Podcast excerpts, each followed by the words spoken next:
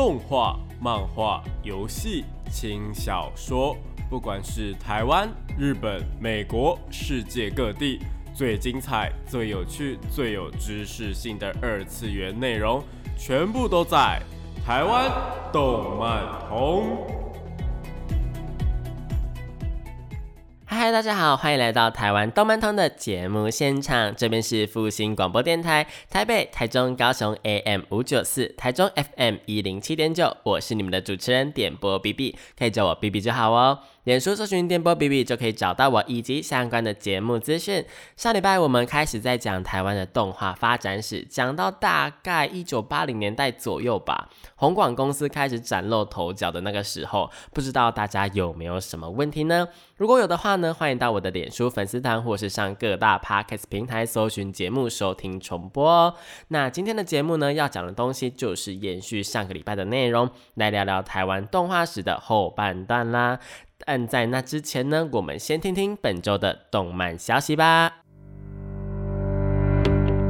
朋友或小孩在聊动漫，却总是听不懂他们在说什么吗？想要加入动漫产业，却不知道从哪里开始吗？如果你有以上的困扰的话，答案全部都在动漫产业线哦。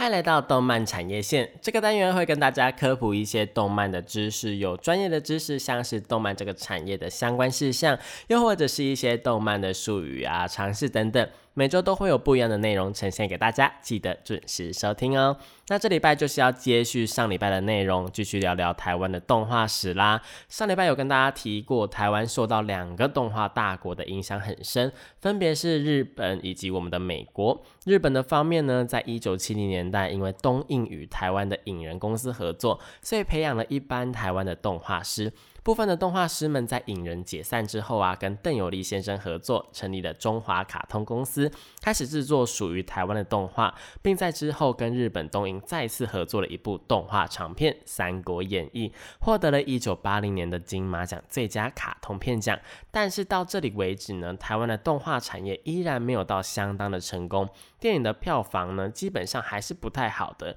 而且受限于因为手工的技术啊，整个动画产业是相当辛苦。的，再加上上个礼拜提的台湾动画公司之间啊，疑似在报纸上面有互相扯后腿的行为，更是对台湾的动画产业造成了很大的影响哦。不过有利也有弊啦，这时候红馆公司的出现呢，给动画师们带来了一线生机。红广公司呢，上礼拜有提到是采用美式企业的管理方法。主要是在给那个美国动画呢动画加工的部分，从而引进了美式动画的风格，甚至呢是给出相当高的薪水给底下的员工，让许多的中小的动画公司的人呢都纷纷的跳槽到红广公司来。虽然对于员工来说啦是一件相当好的事情，就是呃他的薪水变高了嘛。但是同时呢，也让相当多的动画公司没有办法再经营下去，因为全部的人都跳槽到红广去了，所以之后他们就纷纷倒闭了。而且因为呢，一直以来都是代工产业，所以台湾在一九八零年代可以说是在走一个回头路的状况。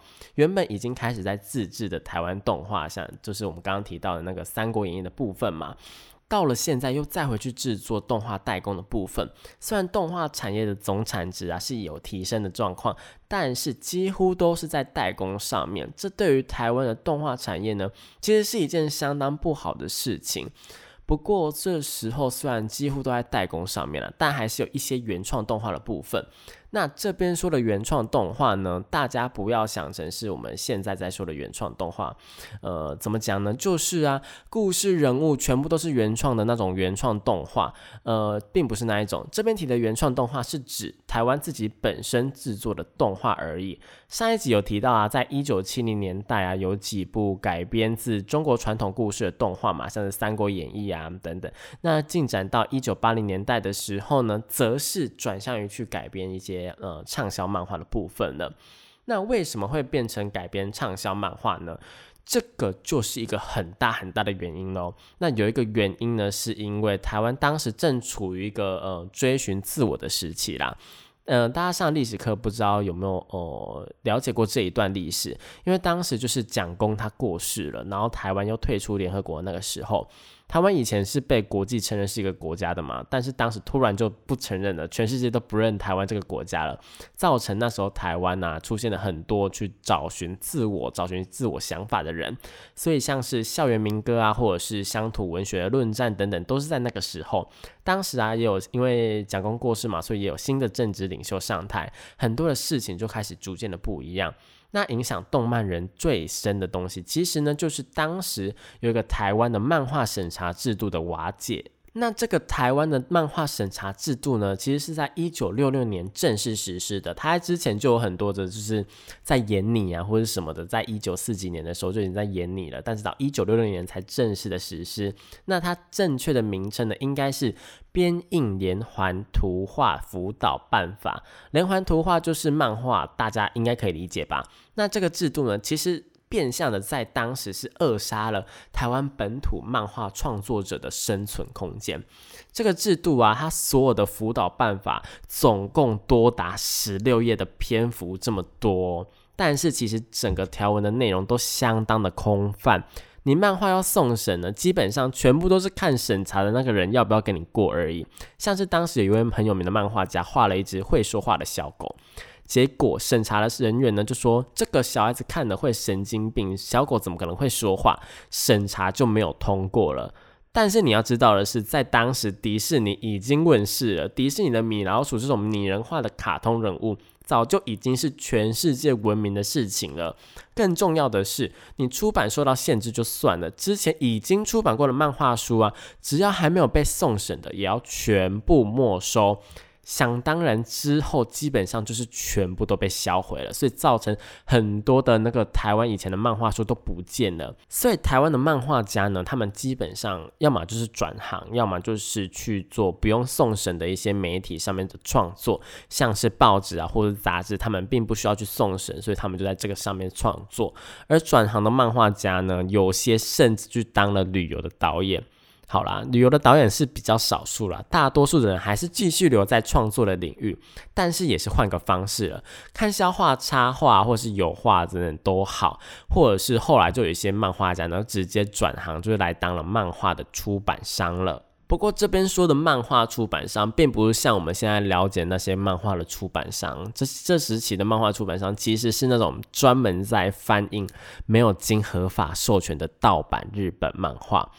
呃，不知道大家有没有印象啦？就是以前有蛮多那种盗版的漫画的，像是以前的小叮当，也不是小叮当，你知道吗？就他们就会有一种明明就是同样的东西，明明就同样的剧情，也同样的人物，但是它就不是正版的，它就是很嗯，就是盗版就对了。台湾有一阵子盗版漫画非常非常的盛行，就是因为这个法案，不就是因为这个辅导办法，然后让台湾的漫画家的生存被压迫才导致的。而导致这种情形发生就算喽，还因为大家都争相的来做盗版，结果造成了漫画界一个情势非常混乱，让漫画送审呢发生了一些呃舞弊的事情，还引发了各大的报纸媒体啊争相的对日本的盗版漫画里面的一些像是呃情色啊或是暴力的内容在那边论战，当时的漫画出版业真的真的非常的混乱，而这些呢。好家在都在蒋公，我们呃蒋公去世了之后，换了政治领袖之后，获得了一些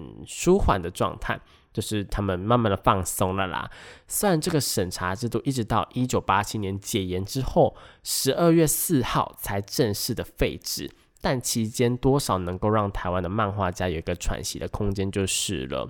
那国内的漫画市场呢，眼看就要复活了，想当然，这些聪明的生意人呢，就会将脑筋呢动到漫画改编动画身上了。其中最有名的例子呢，就是远东卡通公司，他们在一九八一年改编了香港的漫画家王泽先生的《老夫子》这部作品。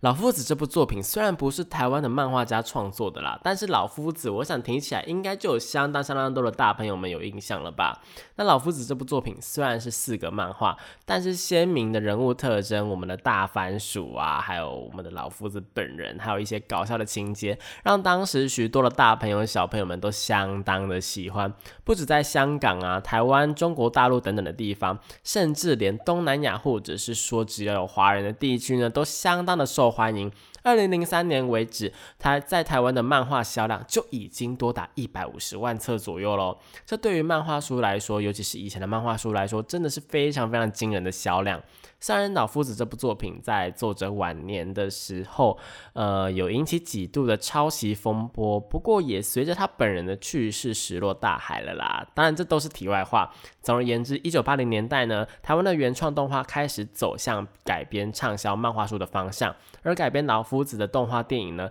也获得了第十八届的金马奖最佳卡通片奖。票房上，因为加入了李小龙啊、芒剑客等等当时很红的呃一些人物、一些情节，所以十分的成成功。港台两地加起来票房合计有超过新台币一亿元，可以说是超级成功。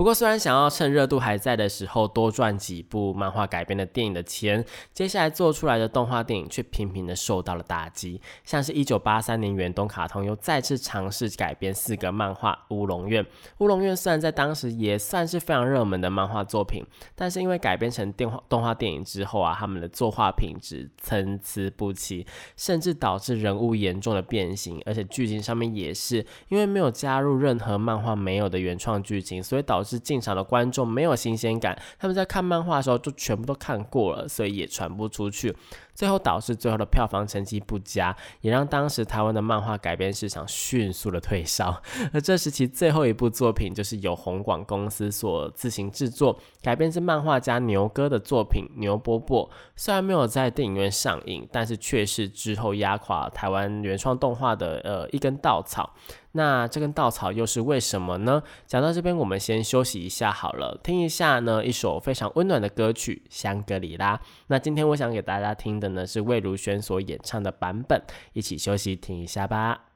欢迎回到台湾动漫通的节目现场，这边是复兴广播电台台北、台中、高雄 AM 五九四，台中 FM 一零七点九，我是你们的主持人点播 B B，脸书搜寻点播 B B 就可以找到我哦。那刚刚那首歌呢，是魏如萱带来的《香格里拉》，听了有没有让人有一种呃温暖呐，或者是想要再努力的感觉呢？如果有的话呢，B B 我会为你感到很开心哦。那有力量之后，我们就回到刚刚提到压倒台湾原创动画的稻草吧。嗯，这样讲会不会太过分、太唐突？就你刚刚获得力量之后，我们就要来聊聊这么严肃的话题。但是呢，我觉得啦，历史就是我们必须要去回顾、去了解的一个东西。我国高中的时候最喜欢的科目其实就是历史，因为撇除掉，注意哦，撇除掉可能有一些国家的政府或者是为了小孩子的身心灵发展考量啊，或者是有什么阴谋论啊、光明会什么之类的，或者是因为历史是人为写出来的，所以会有角度，会有一些误差会有一些偏差等等的问题之外。呃，在撇除这些全部的问题之后呢，呃，在历史课本出现的史实基本上都是正确的，所以在读历史的时候，其实某种意义上来讲，会让我觉得还蛮心安的，因为不像数学或者是什么物理啊，你可能读了之后以为自己懂了，结果考试的时候又被背叛了一样。历史要背叛你的难度，呃，真的是颇高的啦，至少在考试的方面上来讲。所以我个人蛮喜欢看一些历史相关的东西，虽然说最后还是跑去念的广电系就是了。当然这都是题外话啦，只是想跟大家说一下，呃，历史的重要性还有它呃存在让我心安的理由而已。那回到呃红广公司，对我们回到红广公司，为什么会说《牛波波》这一部动画电影是压垮台湾原创动画的一根稻草呢？其实虽然说我觉得有一点夸大，但是确实在当年。这个东西是打击了相当多的动画人的牛波波本身的制作上面，虽然说有很多的问题，甚至拍到后面老板还没钱倒闭，导致最后连电影院都没有上映。但是牛波波这部电影的呃这部作品的本身是台湾作品，并没有任何的问题，就是它呃这部作品最后还是生出来，然后它是台湾的作品，它的血统是台湾，这点没有问题。问题就出在之后的金马奖。一九八三年，牛波波参与了金马奖，但是得奖的作品却是由与知名的日本动画大师手冢治虫合作的作品《四神奇》得奖，这让当时其实还蛮多台湾的动画人感到相当失落的，因为以当时的舆论跟报道上面来看，似乎这一部《四神奇》这部作品呢，它的血统应该要遭受质疑、遭受怀疑才对，就是它好像台湾的血统有点。薄，是否可以参加金马奖都有问题了，竟然还得奖，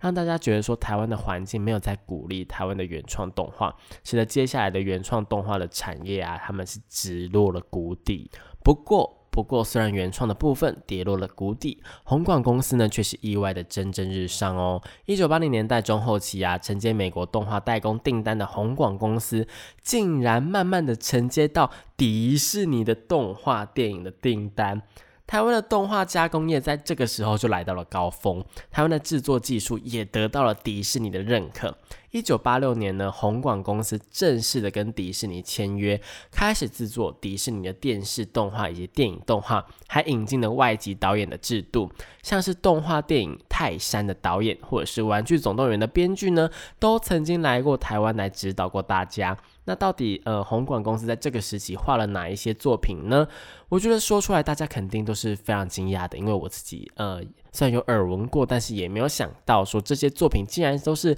呃台湾人去画的，像是我们的小美人鱼、Little Mermaid、阿拉丁、泰山、狮子王，或者是比较近期的变身国王等等，都是台湾人去画出来的。哎，这真的很厉害，也因此在当时我们。台湾甚至被称为是东方迪士尼，早期台湾都只能接一些低技术的动画片，但是自从接了迪士尼这个业界说它第二，没有人敢说它是第一的动画公司之后的动画片呢，呃，红广呢变成了当时台湾动画人梦寐以求的一间公司，就是我们的第一间第一公司的感觉啦。红广呢也特地成立了一个呃专门为迪士尼动画呃去画迪士尼动画的一个呃组别，叫做迪士尼动画组，那他们。专专门用呢，他们红广公司里面最顶尖的人才以及最高级的设备来制作动画，所以能够进入红广。然后，如果你要进入迪士尼动画组的话，嗯，就是当时许多动画师他们所追逐的一个目标了。再者，当时的红广呢，一年可以产出大概一百七十到一百九十部的动画。这真的是超级多的一个数字诶，原画是甚至还总共超过了一百个人以上。日本现在的动画公司啊，其实他们一年四季啊，有嗯，我们上次有聊过动画有四个季嘛，并不是什么春夏秋冬，当然也是跟着春夏秋冬。我说动画的呃，好啦，就是四个季，就是四个季，好不好？他们四个季总共加起来的呃总数量呢，其实也不会超过。应该也不会超过十部或二十部吧，但是红广呢，竟然当时可以产出一百七十到一百九十部的动画，这真的是超级多的数字诶！全世界在那个时候几乎有三分之一的动画都是由台湾的红广公司制作的，台湾的动画代工产业可以说是一个奇迹了，我觉得。而且当时红广的盛况，甚至是得到了好莱坞的称赞。好莱坞是怎么说的呢？他们说，不管再艰难的任务呢，只要交给红广就对了。也因此，红广在当时又获得了“魔术的红广”这个称号。不管再怎么急的东西，只要交给红广，绝对能够如期完成。美国的电视节目啊，他们也曾经在节目上面说过，因为当时美国播出的卡通几乎全部都是红广所做的，所以假如说如果台湾罢工的话，他们星期六所有的节目其实都会停摆。可以想见，当时红。广的输出量有多么的多，影响有多么的大。之前我们提过，红广的动画师薪水甚至比其他行业的高阶职位还要高。如果再更精准的说的话，当时的银行经理一个月大概是两万块钱左右。不要误会，好像两万块钱听起来很少，因为现在好像底薪两万四嘛。当时的物价两万块已经是非常非常高薪的了。那么红广画画的人可以得到多少呢？红广的员工竟然可以领到四万，甚至到十万的天价哎！我想，如果在当时啊，你跟家长说哦，我要以后要去学画画，我以后要去做动画，一定不会被骂，反而是会被赶着去问说要不要去做动画吧。当时应该没有人想要去做医生、律师或是老师什么之类的，应该大家都想要去做动画了吧？好啦，然之后台湾的代工没落，但是这时期因为跟迪士尼的合作，还有大量的订单等等，孕育出了相当多日后在世界发光发热的动画人才。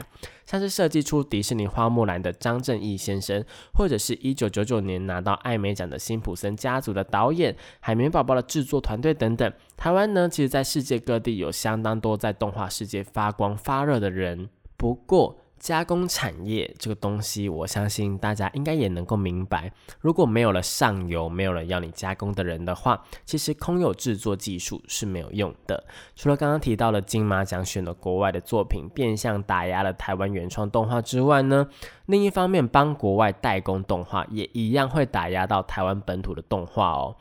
我们做的越多到国外，其实国外销回来的速度跟国外销回来的量呢，也就越多。上次有跟大家提过，原创动画的市场被外来动画给侵蚀，到最后台湾的电视上面虽然都是台湾人画的动画，但却都是美国或是日本的呃一个品牌一个动画，所以呢，台湾的原创动画在最后基本上呢都被这些东西给淹没了。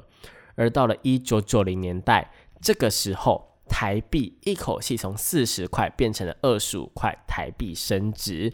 我想应该没有人会觉得说四十块变成二十五块怎么会是升值？应该没有人有这个疑问吧？如果有的话呢，嗯。呃，可以去问一下你的爸爸妈妈或者是身边的人，为什么四十块变成二十五块是台币升值哦？好，那台湾的经济也就相对的起飞了嘛，这对台湾当然是一件非常好的事情。不过同时代表的事情就是呢，劳工的薪资也增加了，所以呢，动画代工产业的成本也就越来越高了。这时期呢，有相当多，不管是动画代工或者什么其他产业的代工厂呢，他们也都纷纷的离开台湾了。大家也都知道，我们以前是亚洲四小龙嘛，所以也是这个时候，这些代工厂纷纷的离开了，到中国大陆啊，或者是呃东南亚，他们去设厂，也因此呢，我们东方迪士尼魔术的红广也就都也就没落了。那也由于呢代工产业的外移，所以台湾的动画产业也就慢慢的呃要开始往上游去移动了，开始要做一些原创或者是创意研发、创意发想的部分。不过这时期其实呃我觉得碰到蛮多问题的啦，因为我们之前都是做代工的嘛，所以虽然说我们有动画的技术，有如何让图动起来的技术存在，但是呢我们却没有一个好的企划，也没有一个好的前置作业的一个应对。讲白一点的话呢，就是我们画图很强啦，但是我们没有好的故事，没有好的剧本，没有好的角色设定，没有好的美术设计，还有我们的脚本呢也做的不太好。大家应该知道剧本跟脚本是不一样的东西吧？好，如果不知道的话，嗯，这边稍微做个解释，剧本呢就有点类似于说是，呃，这个整个故事它在说什么，那脚本呢，则是我们每一格啊，每一个东西，每一集要去做一些哪些东西这样子。所以呢，呃，因为之前都是人家说什么要什么，我们就去做什么给他们。再加上还有另外一点是，台湾动画的人才的训练以及作品的制作都需要一段时间。是呃，可是台湾的投资者呢，都希望是速赚速决。我今天投资你了，那我希望我明年就可以回收这些成本去赚钱。但是我相信有在看动画的大家应该都知道说，呃，很多的日本动画发布动画消息之后，发布他们动画化的消息。都会经历一段很长的时间才会正式的发布动画本身，连日本那种动画大国都需要漫长的准备以及制作过程了，而且是现在的日本哦，台湾那时候没有一个完整的 SOP。人才也都不够的情况下，怎么可能做得好呢？所以台湾的动画产业在那个时候基本上是停滞不前的。不过台湾的动画人依然不愿意放弃，在这个时期还是做了很多的作品。那新闻局呢也有在补助动画长片的制作，因此也有像是呃《传说阿宽》这种导演、编剧、原画都是台湾制作的好作品。虽然最后上映的时候票房普遍不佳，现在说起来好像也没什么人听过，但是台湾人尝试做动画的精神是依依然存在的。这部传说阿宽呢，也有获得第三十一届的金马奖评审特别奖哦。之后一直到一九九八年呢，王小弟导演的《魔法阿妈》问世了。《魔法阿妈》，我相信，呃，虽然大家应该都有看过或者是听过，如果没有听过的呃朋友的话，可能你的年纪真的是太小喽。那我欢迎大家嗯去搜寻一下这部作品，其实 YouTube 上面可以找到，但好像是盗版的。我觉得大家还是可以去呃像是一些影音平台，或者是呃看看有没有那种呃 DVD 啊，或者蓝光可以看，因为它前几呃上个月或是去年吧，呃有。经历了一个好像是三十五周年还是三十七周年，所以他们有做一个复刻版的部分，所以其实是有再做一波宣传呐。如果有听过或是没有听过的听众朋友们，想要再去看一次《魔法阿妈》的话呢，是可以去看的哦。它的故事呢，就在说一些台湾的民俗，然后一些呃算是阿嬷跟孙子的祖孙情，但是终究有一些鬼怪的部分吧。对，还蛮好看的啦，我觉得。但我想有一些呃。就是还蛮多听众朋友们应该可能不知道的事情是，魔法阿妈虽然说是在描写这些台湾的民俗啊、台湾的风情、台湾的民间信仰，但是并不是全部都是台湾制作的哦，而是有跟韩国一起合作。所以在很多方面上来讲呢，其实才蛮顺利进行的啦。不过这不损这是台湾原创作品的部分。魔法阿妈在上映之后啊，就马上成功的引起了社会大众的共鸣，还获得了第一届台北电影节的商业类最佳影片的肯定。不过呢，在金马奖的历史竟然重演了。金马奖这一次呢，从决定入围名单的时候，就有评审对《魔法阿妈》十分的刁难，甚至还一直鼓吹说这一次了就让动画片奖从缺好了。结果最后，《魔法阿妈》虽然说顺利入围了啦，但是却无缘第三十五届的金马奖最佳动画片奖，还被评审批评为怪力乱神，会教坏小朋友，或者是会教坏一些人等等。我个人是觉得啦，每个人都有自己的想法，但是今天这部片已经获得社会大众的共鸣了，怎么会是教坏小朋友的部分呢？而且他的成绩也相当不错啊。好，就算没有得奖，也真的没有关系，因为呃，评审有自己个人的喜好，有一些呃评审的呃一些审查的一些元素存在嘛。但是我觉得没有必要去打压吧，没有去必要去做一些批评的动作吧。打压下来的结果就是台湾的动画人呢再次失望而已。那接下来的台湾动画的发展又是怎么样呢？嗯，我们先休息一下好了，我们先听一下由 JACKO 所带来的《世界都坠入恋爱之中》。欢迎回到台湾动漫通的节目现场，这边是复兴广播电台台北、台中、高雄 AM 五九四，台中 FM 一零七点九，我是你们的主持人点播 B B，点出搜寻点播 B B 就可以找到我哦。那刚刚那首歌呢是 Chuckle 的早期的一个歌曲，动画《青春之旅》的片头曲，世界都坠入恋爱之中，是不是有让人觉得嗯那个恋爱的一个 feel 呢？那我们回到台湾的动画发展史的部分哦。一九九五年的时候，我记得在上上集谈到美国动画史的时候，有提到美国的三 D 长片《玩具总动员》在这个时候问世了，对全世界的动画产业带来了很大的冲击。原本动画都是用赛璐璐片的主流呢，逐渐的改变。台湾在这时也有制作 3D 的动画短片《小阳光的天空》，在描述烫伤女孩与其他女孩之间的故事。而这时红广公司呢，也开始跨足了 3D 的动画代工产业。接下来呢，因为数位化啊、电脑啊、三 C 等等的崛起，所以动画呢也慢慢的进入了数位的行列。因为看到韩国政府对于网络游戏啊，还有数位动画产业的成功，所以台湾也成立了数位内容学院，鼓励台湾的游戏啊及动画等等的数位内容产业。那关于台湾的自制游戏的部分，其实当时也是做的相当成功的，我觉得。所以日后有机会的话，应该也会跟大家聊聊台湾的游戏的部分。记得要准时收听台湾动漫通哦。那动画的部分，在接下来就是陆续的尝试许多的东西，像是引进 3D 设备啊，制作 3D 的动画广广告、三 D 动画跟真人电影的合成等等。Flash 动画上次也有提到，阿贵呢也是在这个时期差不多开始的。另外，台湾动画公司啊也渐渐的意识到，光凭动画人才呢已经没有办法应付接下来的动画制作或者是发展。所以许多动画公司呢，也积极的寻求跟国际合作，像是惠宇制作的《儿童世界》就是一部面向欧美市场的作品。二零零四年的《魔斗传奇》呢，也是面向国际放送的作品，算是一种吸引国际成功的商业模式吧。我觉得也是尝试呃呃发行各种的周边商品啊，或者是异业合作，慢慢累积实力。那另外，二零零七年的时候，台湾也有上映一部电影叫做《海之传说妈祖》。呃，是跟大甲镇南宫合作的，也推出了各种的周边商品、周边产品呢，跟进行各种的宣传。到这里呢，呃，台湾的商业呢，台湾的动画商业模式呢，也越来越成熟了。那二零零九年的时候呢，金钟奖也设立了动画节目奖，鼓励台湾的动画产业的发展。之后的发展呢，就是台湾不管是高中、大学或者是留学等等，跟动画相关或是影像相关的科系越来越多，许多的新生代的技术团队啊、技术工作室也纷纷的创立。也有独立的工作室开始投入台湾的原创动画的开发，可以说台湾的动画产业在此时此刻开始慢慢的复苏起来了。希望能够从加工产业移出之后，慢慢的回升，慢慢的培养出台湾的观众群，进而拓展到全世界去。如果大家对于动画产业有兴趣的话呢，其实现在政府真的有非常多的资源可以去使用，可以去学习。如果对自己的创意或者是绘图没有自信的话呢，也可以尝试一下，呃，像是动画的影像特效等等。想要进入这个产业的方式，其实是相当多元的。出版业呢，其实也是这个产业的东西。不过，虽然台湾的动画产业啊有在慢慢的回升呐，但有一点目前我觉得还是有点疲乏的呢。就是台湾虽然说技术不管是传统或者是数位的都有在跟上，但是创意的发想、剧本的开发、人物设计等等比较前期的培养，就是刚刚前呃上一段节目有提到那一些东西呢，还是比较弱的。配音员的部分、声优的部分也没有像日本有声优专门学校在培养。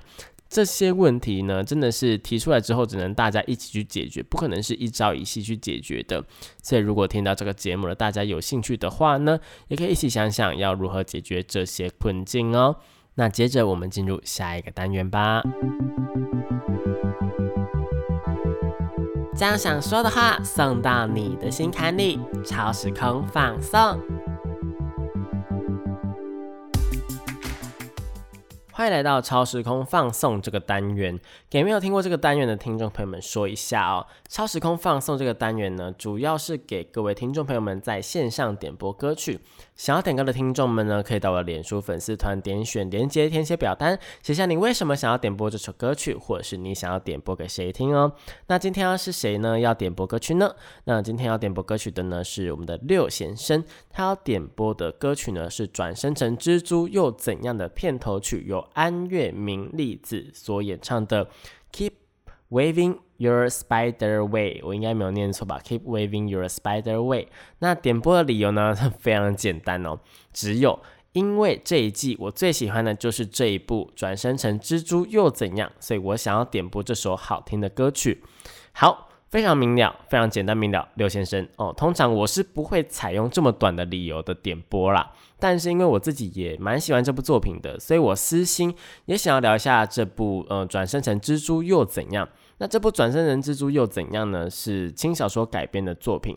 呃，剧情是在描述呢，某处的高中教室突然发生了爆炸，在场的教师和学生们都死于那场爆炸中。主角作为其中的一名女学生，被转生到了异世界，在一个大迷宫里面变成了蜘蛛的魔物，却不知道是因为精神强韧或者是什么其他的原因，所以他就马上就坦然的接受了。结果变成了蜘蛛的魔物主角，在残酷的迷宫中不断的求生，不断的打怪，最后突破自我通神。而在另一方面呢，另一个呃，另一名男学生转生成人族王王国的王子，在成为勇者后呢，要面对的是人族跟魔族的全面战争。那这部作品呢，我觉得有趣的地方就在于说，嗯，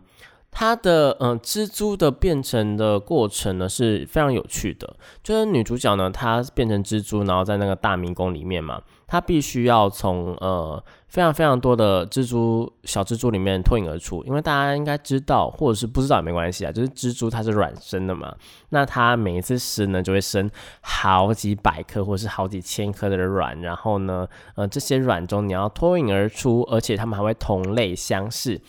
所以其实它一出生的呃难度就非常非常高，跟现在一般的那些呃异世界转生作品还蛮不一样的，就是。可能呃，很多人都是一出生就带了一个很厉害的技能，然后就是开始龙傲天嘛。但是这部作品不一样，是我们是可以从他呃一路一路这样呃过关斩将，过关斩将对吗？就是一路一路这样子呃打怪啊、升级啊，然后进化啊，然后到最后变成神的过程，我觉得还是还蛮有趣的啦。那其实呢，这部作品它有蛮多的呃不一样的。也是，嗯，也不能说不一样，就是它有蛮多隐藏的，呃，一些梗，也不是梗，就是隐藏的一些伏笔啦。这些伏笔呢，在之后都是相当重要的，而且这些伏笔呢，在动画都是有，呃，一点一点的做出来，我觉得还蛮好的。那刚刚有提到说，他另外一方面有另外一位男学生转生成人族的王子嘛？那大家应该都知道说，就是人类他如果要。开始讲话或者是开始修行什么之类的，就是通常都会比较晚吧。就是你至少至少像是隔壁的五指转身，也是从大概一岁的时候才开始修行。所以呢，如果你转生成魔物，你一开始就在修行的话，你自然是一定会比呃人类的等级还要高的，因为人类可能你呃悠悠哉哉的活到了七岁，然后开始上学之后才开始修行，才开始修炼你的魔法，修炼你的剑术。但是呢，你如果变成魔物的话，你就是一出生就已在一个很险恶的环境，就是要开始修炼的嘛。所以他们在呃努力的程度上面，他们可能能力只在先天上面是一样的了，但是他们在努力的方面呢，当然是呃女主角呢的努力方面会比较多一点。那另一个伏笔是什么呢？就是呃，其实呢，嗯，这整个的世界，他转身过去的世界呢，就好像是一个游戏世界一样，因为它有一些技能嘛，有一些等级。虽然说在呃，非常多的作品里面，这些等级啊，这些技能都是呃非常通用的设定嘛。但是它不会有一个，不会有一个想法是，哎，怎么会有这些游戏这些设定？难道说我所在的世界是一个游戏吗？是通常呢，每一个其他的转身作品是不会有这么一个疑惑的啦。但是这部转生成蜘蛛又怎样呢？就是提出了这么的一个疑惑。那这一点呢，在之后也会变成一个还蛮重要的伏笔。所以呢，我觉得这一部转生成蜘蛛又怎样是还蛮有趣的。不过在动画播出的时候啊，其实我是蛮意外的，因为漫画。我个人是呃先看到了漫画的部分，在漫画的部分呢，它是全部都只描述了女主角蜘蛛的部分，从她呢蜘蛛是怎么样呃出生，怎么样升级，怎么样杀掉第一只对手，怎么样进化，它一路一路这样过来。但是呢，动画的部分呢，则是采了两线的方式，好像小说也是这样子，就是。呃，他会先做一下呃女主角的部分，然后再做一下男主角的部分，也不是男主角，就是男配角的部分，就人类线，我们就分成说，呃，蜘蛛线跟人类线哈，它就会跳来跳去，跳来跳去。那动画呢也是这样子呈现，可是呢，动画呢在这样子呈现有一个呃好处，也有一个坏处，它是有好有坏，就是我刚刚说的，就是呃会变成说。人类世界这边开始发展，人类线这边开始说故事的时候呢，其实蜘蛛呢已经活了大概十五年有了，所以呢，呃，我们在人类世界这边可以看到一些呃蜘蛛之后的蛛丝马迹，真的是蛛丝马迹，可以看到蜘蛛之后的发展是怎么样，我们可以看到一些。呃，咩咩嘎嘎，因为可能从蜘蛛线这边还看不到嘛，因为蜘蛛线这边还在成长，但是从人类线那边就已经可以看到蜘蛛之后会怎么样了。我觉得这一点是还蛮有趣的。不过在动画这样子呈现呢，却也让人家觉得说很烦，就是说我我我们很多的观众，很多的动画的观众呢，都只想要看蜘蛛线的部分，因为人类线的部分就觉得说，呃，很愚蠢，就是它人类线的部分其实没有。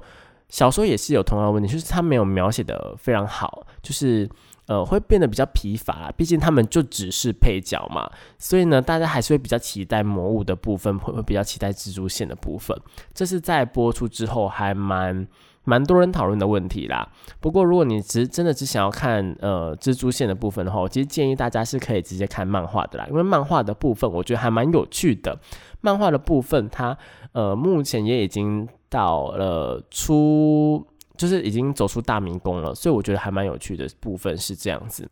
呃，也比动画的进度大概要再快个一季或是两季有吧。没有没有没有，就是比动画现在的进度还要更快啊！所以我觉得，如果大家想要看的话，其实看漫画也是 OK 的。但是如果你对人族的人类线的部分有兴趣的话呢，我是建议大家就是去看小说了啦，因为动画呢也要在这个礼拜完结了。那这部转生成蜘蛛又怎样呢？我觉得还蛮有趣的，推荐给大家。那也是呃，经过六先生对六先生的点播，我们要呃点播这首呃他们的片头曲。好啦，那节目呢也差不多要到尾声的部分了。今天我们讨论了。有关台湾的动画发展的历史，那有许多的内容可能听了会觉得有一点深，或是不太清楚，那都没有关系。不管你是要听重播，或是要询问我，都可以在网络上面找到我哦。那如果要听前面三集关于美国历史、还有日本历史，还有一些台湾的前半部的历史的话呢，可以到各大的 Parkes 平台呢收听重播。那以上就是今天的节目啦。有任何问题的话，可以到脸书搜寻电波 B B 找到我留言，或者是私信我都可以哦。